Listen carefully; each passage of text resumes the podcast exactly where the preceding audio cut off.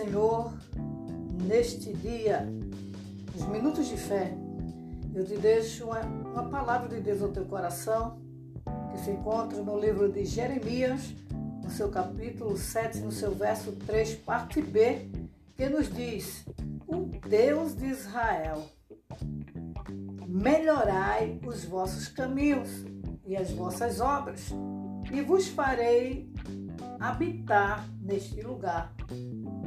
A palavra de correção, né, para aqueles dias, o qual Deus usou a Jeremias para transmitir aquele povo.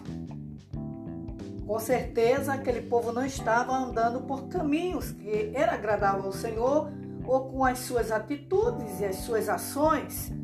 Mas, irmão, o que é que você quer dizer para nós neste dia? O que eu quero te dizer, querido, que também serve para mim. É, nas minhas ações e atitudes, no agir, no dia a dia, no meu caminhar, não é? é eu preciso melhorar. Eu preciso ser diferente.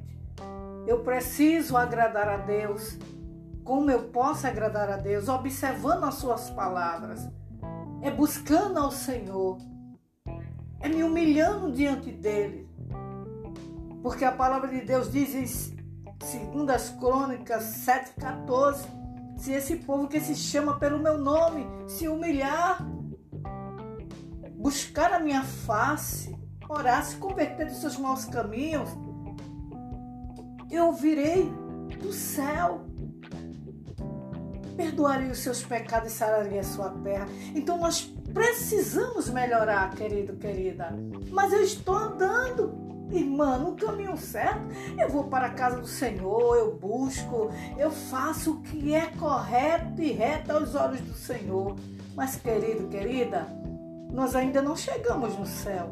Nós estamos ainda nesse tabernáculo de carne e nós precisamos todos os dias pedir a misericórdia, a graça do Senhor para não pecar.